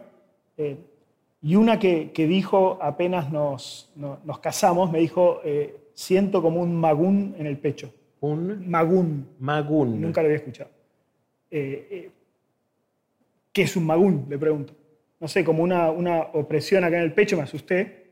Digo, llamo una ambulancia. dice, no, tarado, siento como una depresión, algo así. Digo, ¿por qué no decís que estás deprimida? Porque no es una depresión, es un magún quedó, listo, lo usa, vi que la hermana lo usa, que la madre lo usa, y el otro día lo fui, dije, esto tiene que tener alguna raíz interesante, Magún, ¿de dónde viene? Empecé a investigar por internet. Eh, en el año 205 antes de Cristo, 205 antes de Cristo. Perdón, agárrense. ¿eh? eh había, eh, estaban invadiendo, había una, una, batalla entre los cartagineses y los romanos el que comandaba el, ejército eh, de los cartagineses era Aníbal el Terrible, y estaba tratando de entrar a Roma eh, y por más que lo asediaba hacía casi 15 años no lograba vencer las murallas romanas. Entonces sale en su ayuda su hermano, eh, este hermano de, Aníbal el Terrible, que entra por Génova. Y los genoveses no estaban preparados, así que entra y destruye la ciudad. el hermano sigue su camino hacia Roma, el hermano se llamaba Magone, o eh, Magún. Y cuando quedó destruida la ciudad, las, las pocas mujeres que sobrevivieron, obviamente sentían una angustia tremenda y empezaron a decir, tengo como un Magún adentro que me está destrozando. 205 a.C. Y eso se fue transmitiendo de madre a hija, de madre a hija. Cada vez que una hija sentía un dolor en el pecho, le decía, ¿sabes lo que tenés? Un magún ahí. Hasta que, hace 200 años más o menos, dos personas partieron del puerto de, Génova, eh, José Rufino y Dominga Marengo, tuvieron un hijo en el barco y como 15 hijos después cuando desembarcaron y se asentaron en Santa Fe. Una de esas se llamaba Dominga y es la tatarabuela de mi mujer. De generación en generación fueron transmitiendo eso y se conserva. Todavía se conserva. Es increíble eh, esto lo que vos decís, ¿no? Como las cosas se siguen conservando. Así que las, palabras son como registros fósiles de, esta conservación. Eh, nada, eso. Está buenísimo. Una pavada, pero que me hiciste acordar, eh, estas locuras que tienen los algoritmos. No sé por qué en un momento YouTube me propuso una serie de videos que eran reproducciones de las batallas eh, griegas. y es fascinante las estrategias y cómo cada batalla, cada video es una batalla y cómo se planificó y cómo se ejecutó la estrategia de los dos bandos y cómo terminó ganando quién y por qué. Es, es fascinante, es fascinante. ¿no? A mí el pasado me, me encanta, hay cosas del pasado que son fascinantes. Bienvenido, Bilinkis. Hay, hay, lugar para vos, nos hacen falta unos bilinkis. vamos a hurgar en el pasado de nuestras vidas un poquito. Les pedí, como ya es tradición en este espacio, que traigan un objeto que haya sido importante en sus vidas y ustedes trajeron objetos que están acá. Cuéntenos qué son y por qué son cosas importantes. ¿Quieres empezar, Ian? Bueno, no, fue fácil. Cuando me dijiste pensar en, un objeto, dije, eh, ¿qué libro traigo? Eh, y no estaba decidido, así que le pregunté a Emi, mi mujer, a El Magum, eh, mira, Jerry me dijo que tenía que llevar algún objeto que me represente. Y me dijo, un libro no porque es aburrido. Ya se dio cuenta de que iba a llevar un libro y me dijo, tenés que llevar algo del Diego. Esa, es otra cosa que compartimos. Esa es otra cosa muy profunda. Una cosa muy profunda que compartimos. Vi el, el, Diego, Diego Maradona. Eh, a vos te confundieron con el Diego. A mí me confundieron con Bilinkis una vez. No sé si les conté. Cuando, cuando di mi charla TED, la primera, eh, ustedes estaban en el equipo y te te piden que salgas, era ahí en Tecnópolis, ¿no? que, salgas en el corte para que la gente te, haga sentir una estrella. Eh, a mí me da mucha vergüenza, así que no, no salí. Y salí como en el siguiente, donde ya habían pasado otras charlas, y la verdad que empecé a caminar ahí con mi hermano, nadie me reconocía, nadie me reconocía, y dije, qué poco dura la fama. Y, y me frena uno, me frena uno y me dice, no, yo te admiro un montón, la verdad que espectacular todo lo que haces, te sigo siempre en la radio. Y ahí se había dado cuenta de, mi cara de que, digo, vos no sos Bilinki, ¿no? Así que la primera vez que me pararon por famoso fue confundido. A vos te confundieron con Maradona, una anécdota conocidísima. Em, así que Emi me dijo que, que, traiga algo sobre, sobre el Diego, así que traje esta, esta remera que es del, del, partido homenaje que se hizo cuando se, se despidió digamos, del fútbol profesional. La verdad que eh, obviamente hay cierta contradicción entre una persona recontra racional que quiere a los griegos y la armonía del mundo y lo que Maradona representa. Y siempre me, tengo que bancar ese reproche. Es como si estuviera saliendo del closet, ¿no? Pero, eh, o sea, mi, imagen es, la siguiente. Viste que en todas las casas tenés un lavadero, un rinconcito donde tenés mugre y necesitas tirar todo ahí para que el resto de la casa esté, ordenada y esté limpia.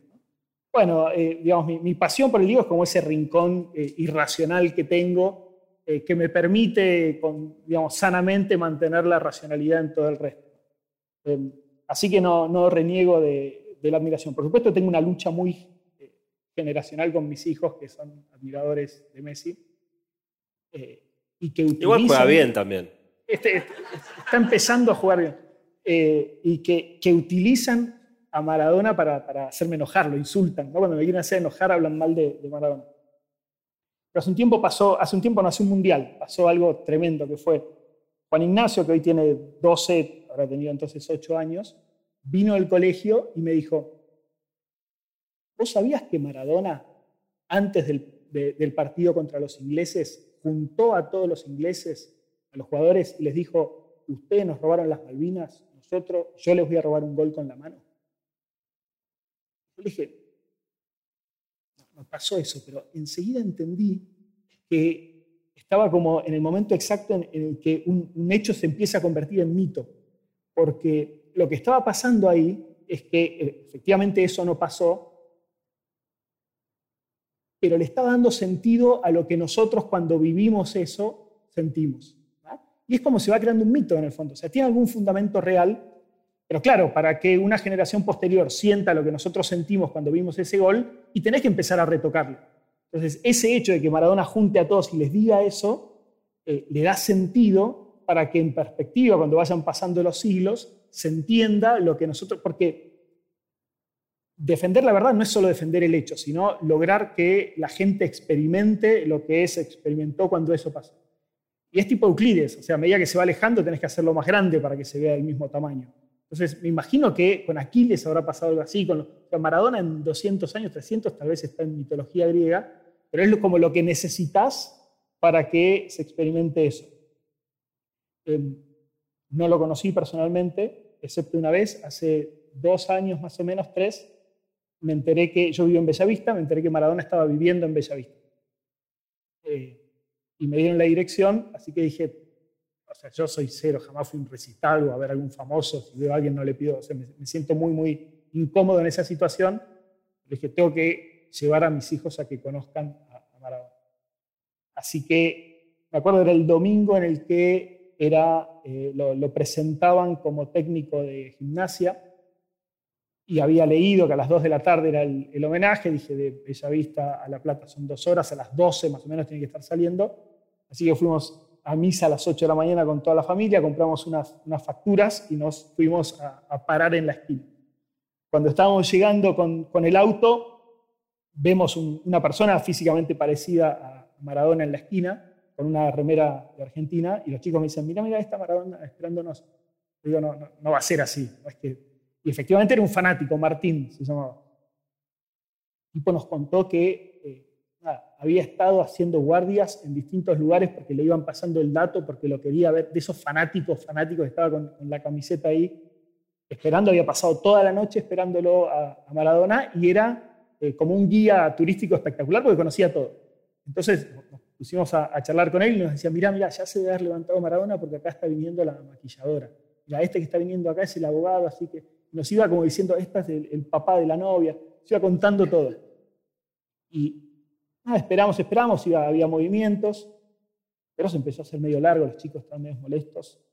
Y yo le dije a mi bueno, la verdad que esto es una estupidez, pasamos a casa. Y ella me dijo, vinimos acá, ahora lo quiero ver.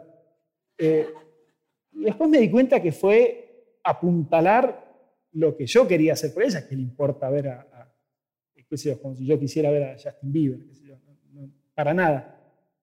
Pero ella quería que yo lo vea. Así que esperamos, esperamos, y en un momento salió. Había muy poca familia, estaba este, este hombre Martín, nosotros y dos o tres familias más que empezamos a, gritarle, cuídate Diego, cuídate, y nos saludó. Y este Martín se mandó al, auto en el que estaba subiendo Diego, lo, saca a la custodia, pero logra dar, meter la camiseta en el auto, la que él quería que evidentemente le firmara y se ve que para, baja en la ventanilla y le piden el marcador, el pie está preparado, preparadísimo. Y nosotros no lo vemos a Maradona, pero le devuelve la, remera firmada. La emoción que tenía ese pibe era increíble, increíble. Estaba llorando desconsolado. Se empieza a ir el auto de, Maradona, frena y se ve que Maradona lo, llama. Sale la mano de Maradona tipo va y le da la mano a Maradona. Y se va al auto. se queda como destruido, ¿no? con la remera firmada, sin saber qué hacer, llorando frente a todos nosotros y todos aplaudiéndolo. Fue una escena hermosa. Em, así que bueno, traje esto por, por, Diego. ¿Le quitaste la remera a Martín? No, ojalá, ojalá fuera. ¿Eh? Lamento mucho no tener el coraje de hacer esas cosas. no, pues tiene una firma. Sí, pero venía firmada en el. Ah, como es la del homenaje, está, está la firma impresa. la firma del Diego. ¿Vos, Santi, qué trajiste? No, bueno, en principio, eh, la pasión por Maradona es también mi pedacito de irracionalidad. Justo compartimos también muy fuerte esa, esa pasión. Para mí Maradona es un ser mitológico. Eh, está lleno de, aspectos mitológicos su vida. Cuando mis hijos lo comparan con Messi a veces, o incluso desfavorablemente por, por otros aspectos de Maradona, para mí mostrar el, el tobillo de Maradona en Italia 90 te habla de una persona sobrenatural. O sea, ¿qué ser humano con dos dedos de frente jugaría un partido de fútbol y llevaría a su equipo a la final de un mundial haciendo las cosas increíbles que hizo en ese mundial con un pie en esas condiciones? O sea, hoy ningún jugador de fútbol pisa una cancha, en ningún jugador entra a una cancha en esas condiciones. No te digo entrar, o sea, ni entran. Eh, y Maradona llevó al equipo a la final así, en, un pie, con no, sé si han visto la foto, si no han visto la foto, búsquenla, es una cosa increíble. para mí es una, persona muy, muy, muy especial. El, gustito que yo me di, un poco distinto al tuyo, fue cuando a principio del año pasado, como técnico de, gimnasia, eh, a Maradona le toca ir a la cancha de Boca, nosotros somos de Boca, y fuimos a la cancha, la cancha de Boca le iban a hacer un homenaje. Eh, y más allá de que lo vimos de muy lejos y no es que lo tuvimos, nunca lo conocí yo tampoco, ver toda la cancha entera eh, cantándole fue un momento muy, muy emotivo, muy emocionante para mí ni hablar, pero que a ellos les transmitió un poco, o sea, ver tanta gente amando tanto a un tipo que encima ya estaba tan mal, a lo, poco que quedaba Diego, creo que, fue un momento muy lindo para compartir con mis hijos. ¿Qué traje yo? ¿Alguien sabe qué es esto? ¿Están listos? ¿Puedo? Eh, esto también fue una idea de mi esposa. la misma conversación que Jan. Jerry me pidió que lleve un objeto, ¿qué puedo llevar? Eh, esto reúne casi todo lo que nos une con Jan. Eh, porque básicamente habla del futuro, tiene un aspecto como muy, acá hay una pantalla, muchos botones, eh, lucecitas, ahora no le pude poner las pilas, pero es muy futurista, es muy antiguo, o sea, no tiene época esto. Uno podría decir que es de hace 80 años o que es de, dentro de 80 años, y es un identificador de estrellas. Eh, a mí me gustaba mucho la astronomía desde siempre, pero no estudié astronomía, y entonces necesitaba algo que me ayude a encontrar las estrellas antes. Ahora con un celular, eh, Google Sky Map, haces así con el celu y te dice todo el cielo, pero antes eso no existía. Entonces, este aparato tiene una mira o sea, como dos agujeritos y una acá, como si fuera una pistola, vos apuntabas al cielo, alineabas esto con la estrella que querías, tenías GPS para saber dónde estabas y la inclinación y qué sé yo, y cuando detectaba la estrella, en esta pantallita te ponía cuál era la estrella que estabas mirando eh, y te podía dar toda la información, estrellas, planetas, digo, todos los cuerpos celestes, toda la información de ese cuerpo celeste con audio.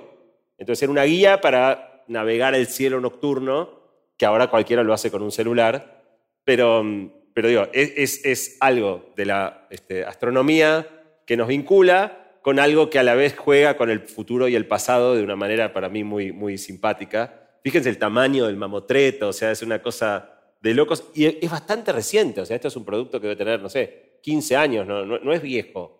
Eh, y a la vez luce ridículamente viejo y absurdamente moderno para, para lo que hoy uno, digo, es muy raro. Muy lindo. Había una pista, si, mirabas atentamente, que, decía, decía MID. MID es una marca de telescopios. Ah, mira. Eh, una pista para poco. Una pista, sí, sí, bueno, por eso una pista para él no. O sea, es que antes, eh, o sea, todavía no, no, inventaron el telescopio en, la historia de la astronomía en la que yo estoy. Estoy ah, cerca. es verdad, tenés razón. No, no, llegaste a Galileo. No llegué a Galileo todavía. Regular, una belleza. Es el Mid My Sky. Muy bueno. Bueno, yo también traje un objeto. Eh, que, mm, tiene 10 años este, no tiene 15, pero, mm, pero es un objeto que, quiero mucho porque me hizo cambiar de percepción sobre muchas cosas. Es un libro, obviamente, eh, que me llegó... ¿No te dijo Marce que era aburrido? Eh, este, no. Eh, ¿Le este preguntaste? debería haber preguntado. Ustedes serán los jueces y debería haber preguntado. Eh, pero es un libro que, me impactó mucho y algunos de ustedes escucharon la historia, pero se las cuento porque les quiero mostrar a ustedes dos lo que hay acá adentro. Em, esto me llegó hace unos 10 años como parte del club de libros de TED. Cuando uno va a TED, te, manda, te mandaban, ahora ya no lo hacen más, ahora es todo, digital Kindle no sé qué, pero por varios años te mandaban cada tres, cuatro meses un sobre con tres o cuatro libros elegidos, curados por alguien dentro de TED que se dedicaba a curar el club de los libros de TED. Eh, y te llegaba este sobre, que yo lo esperaba con muchas ganas cada vez que iba a llegar, eh, con tres, cuatro libros y una carta de Tom, que era el que elegía los libros, explicando por qué había elegido cada libro. Y tengo muchos libros en casa. Este es uno de ellos. Me llegó una vez un sobre que había tres, cuatro libros, lo abro, algunos, empecé a sacar algunos, dije, este me interesa, necesita luz, este quizás le interesa a tal amigo, se lo regalé, el otro no me acuerdo qué hice, y este era el cuarto libro. Cuando lo abrí, eh, empezó a pasar algo raro. lo primero es que está en una caja. ¿Vieron que hay libros que están en caja? Este es el típico libro que está en una caja, le, rompes la, etiqueta y lo sacás. El libro se llama S, la letra S, así, medio raro, y en la tapa dice que los autores son J.J. Abrams y Doug Durst. J.J. Abrams yo conocía porque era el creador de Lost y después hizo unas cuantas cosas más, un tipo del cine, que viene del cine y de la ficción fantástica en el cine. Eh, de la ciencia ficción. Entonces lo abrí y lo saco, y ya cuando saqué el libro me pasó lo primero que no entendía, es que adentro del libro tenía otro título, otro autor, dice El barco de Teseo, en inglés está, y el autor es V.M. Straka, nada que ver con lo que estaba acá, digo, qué raro. Y lo segundo que digo, este es un libro usado. Un libro, no solo es un libro usado, sino que tiene la etiqueta, que ya ahora se está desgastando, de una universidad, de la, biblioteca de una universidad, si lo abrís en la última hoja, tiene los sellitos que tenían los libros cuando los sacábamos de la biblioteca de la universidad. Digo, me mandaron un libro usado. Eh, qué raro, ¿no? Pero bueno, entra justo, con lo cual, digo, no creo que sea usado. Y me llama la atención el cambio. Entonces lo empecé a abrir. Y cuando lo abrí, no solo veo que es usado, sino que las hojas están amarillas y están llenas de notas al margen, manuscritas en distintos colores, ¿sí? en un montón de hojas. Eh, no solo eso, sino que hay cosas dentro del libro. Hay, cosas metidas adentro. Eso así me llegó. Cosas raras, como esto, no sé. Bueno, empecé a leer las notas al margen eh, y rápidamente uno se da cuenta que hay dos eh, tipos de letra. Y cuando empezás a leer te das cuenta que un tipo de letra es de Eric y otro es de Jennifer, porque en un momento empiezan a firmar sus notas. Eric era un estudiante graduado de la universidad donde este libro estaba ahí y Jennifer era un estudiante de grado. La tesis de Eric en la que estaba trabajando era sobre la vida de este Straka, el autor de este libro, que este es el libro número 19 de Straka y después de escribir este libro había desaparecido misteriosamente. Entonces, eh, Eric estaba trabajando en tratar de entender qué había pasado con, con Straka y iba anotando cosas. Cada vez que sacaba el libro de la biblioteca dejaba notas al margen. Y Jennifer, porque le atrajo este libro no sé por qué, empezó a sacarlo y empezó a ver las notas de Eric y empezó a contestarle en las notas al margen.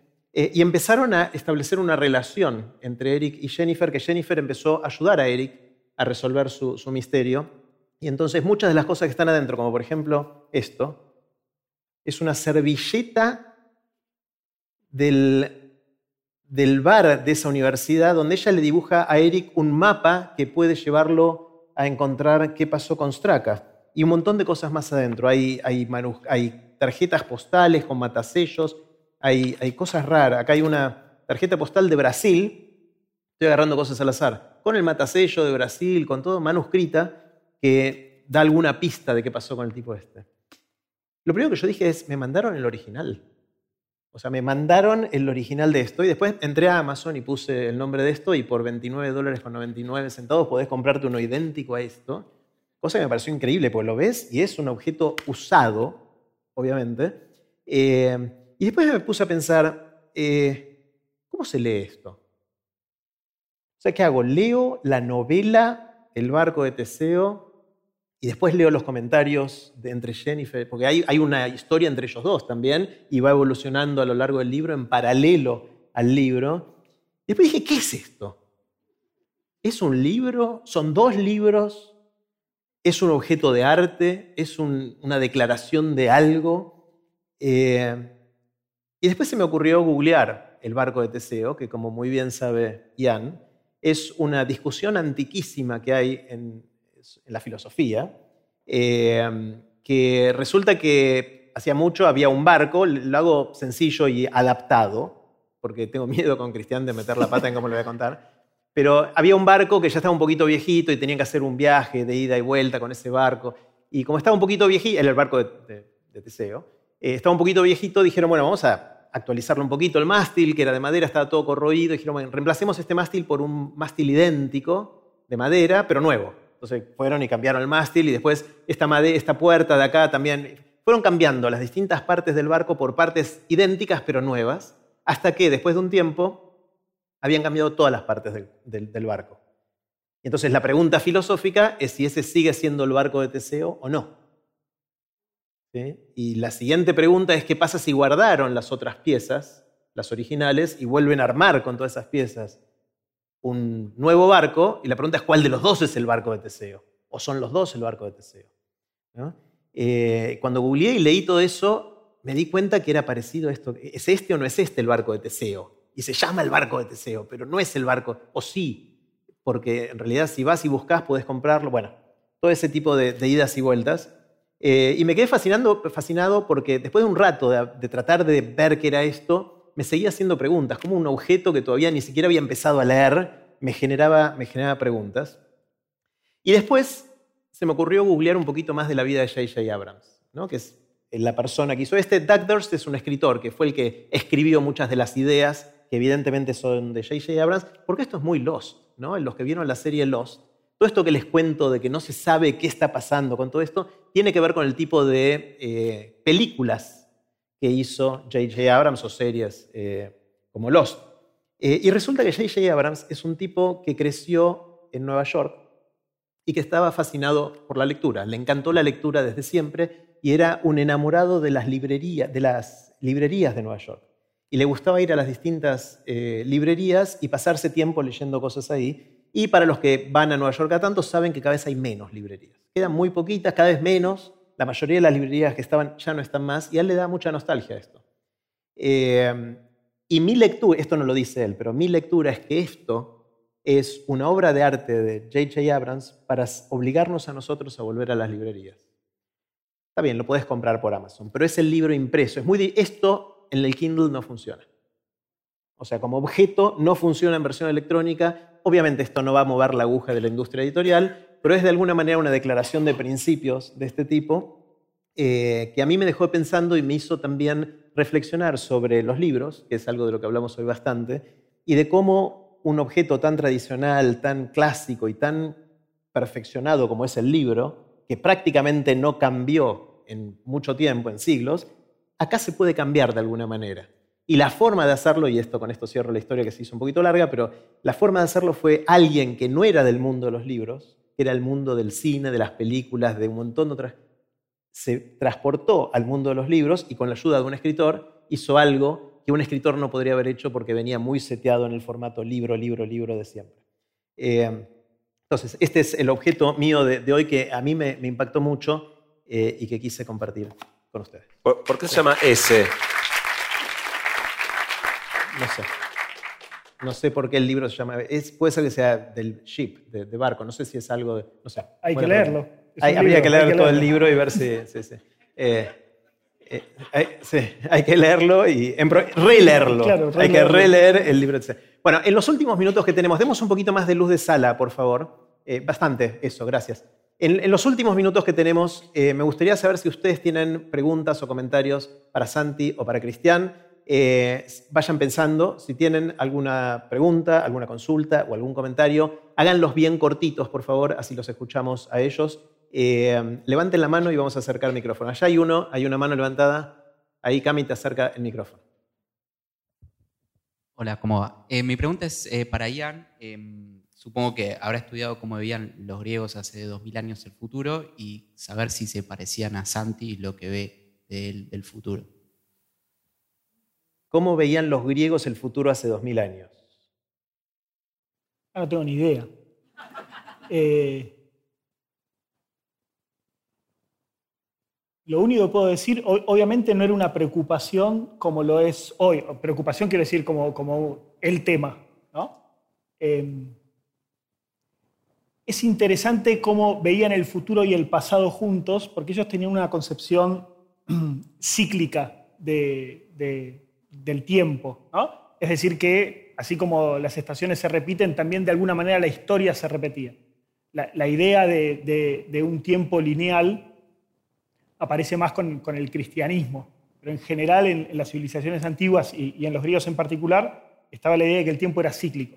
Y con eso, por ejemplo, Aristóteles eh, explicaba, Aristóteles creía que el mundo era eterno. desde siempre había habido tierra y, hombres. Explicaba por qué no teníamos todavía esos aparatos en, la época de Aristóteles.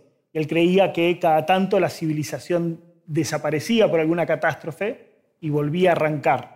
Entonces tenían, quedaban muy pocas personas que tenían muy pocos recuerdos, tenían que volver a redescubrir todo de una vez y así sucesivamente. Así que em, me imagino que no se imaginarían algo así, sino algo que se iba repitiendo y repitiendo y repitiendo.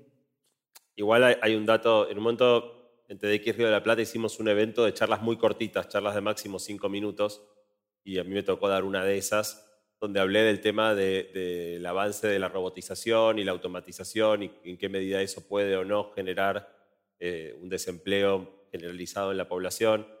Eh, e investigando sobre ese tema, encontré una cita de Aristóteles, donde Aristóteles eh, increíblemente predijo todo eso, o sea, habló exactamente de eso y lo que él dijo es, en el momento en que, no me acuerdo qué herramienta era, pero como dijéramos, la, este, la cítara sepa sola lo que tiene que tocar y el arado sepa lo que tiene que arar, no va a hacer más falta que las personas estemos manejando la cítara y el arado y podremos dedicarnos a los arados. O sea, hace 2000, más de 2000 años el tipo estaba pensando que en algún momento las máquinas iban a reemplazar el trabajo humano, eh, con lo cual sí tenían visiones de futuro que hoy miradas para atrás parecen de una, de una imaginación y una claridad eh, asombrosa. Y también decía Aristóteles, y con esto cierro, que cuando teníamos resueltas las, eh, las necesidades cotidianas, porque ya tenés un, arado que hará solo, hay que dedicarse a la filosofía, que es para lo que realmente estamos llamados a hacer. Y releer libros. Y releer. Acá, acá hay una pregunta.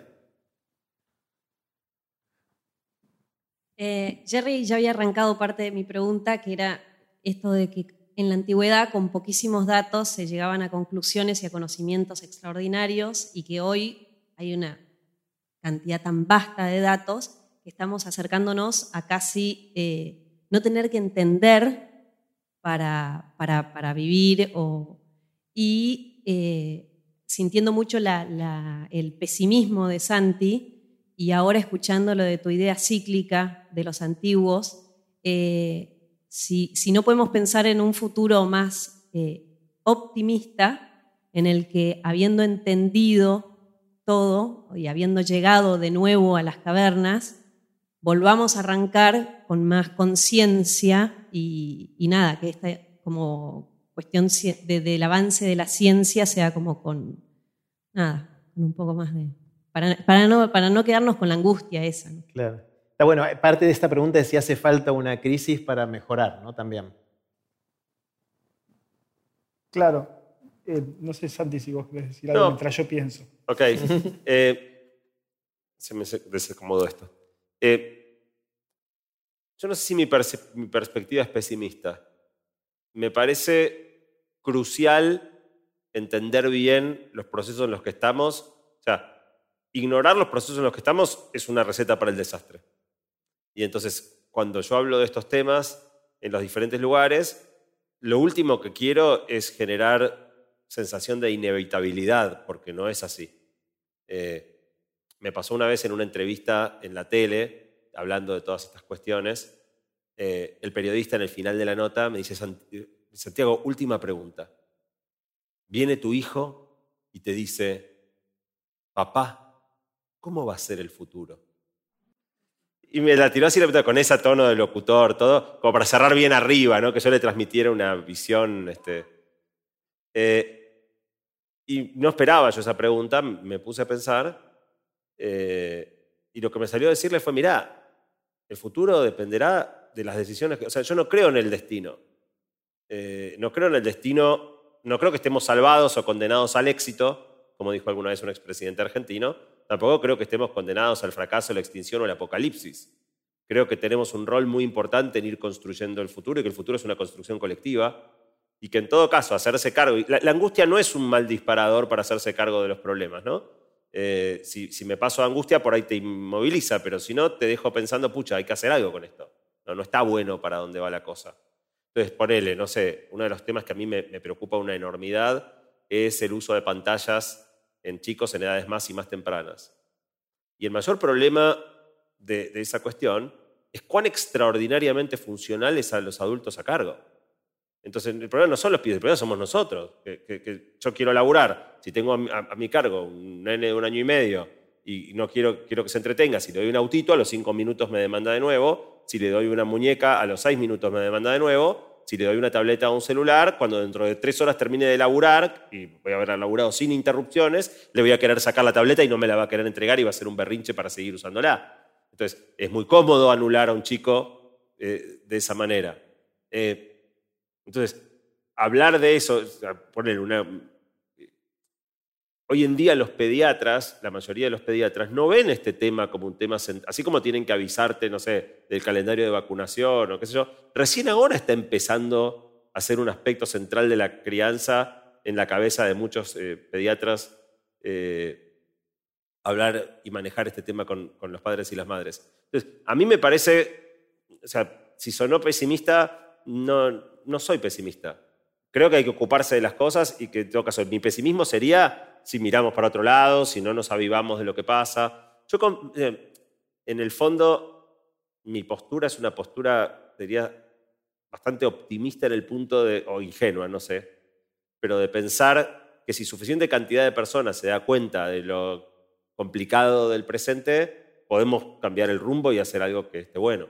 Sí, em, agrego dos cositas. Una es que em, estas cosas que, predica Santi, a mí, por ejemplo, y en mi familia en particular, nos ayudó un montón.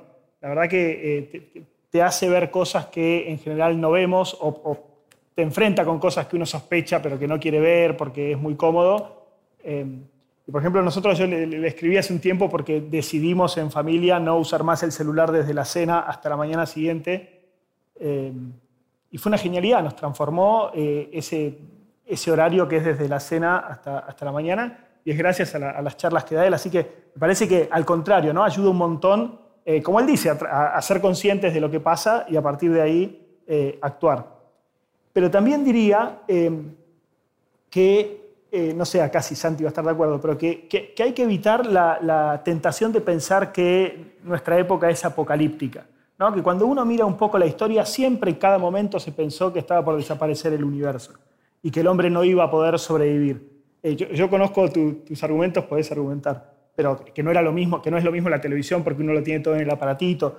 hay razones para pensar que esta situación es peor que otras, eh, pero siempre fue peor y siempre salimos. ¿no? Entonces, mirar un poco con, perspectiva eh, histórica también, también calma un poco las almas. Dice, bueno, está bien, está complicado, pero siempre estuvo complicado y, mis padres se quejaban de mi época y yo ya me estoy quejando de la de mis hijos y es parte de la edad y, no es tan terrible, ¿no?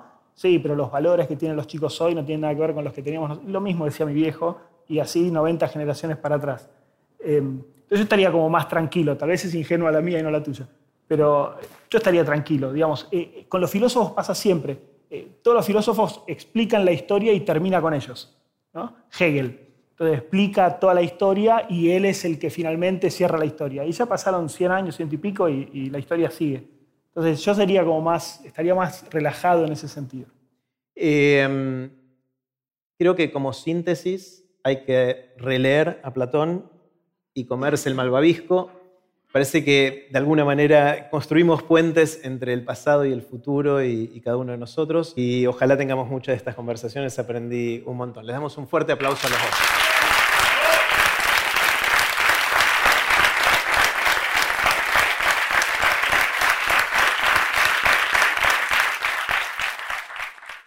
Y así terminó la conversación que tuvimos con Santi Bilinkis y Cristian Carman. Puse los links de este episodio en aprenderdegrandes.com barra Yan y Santi.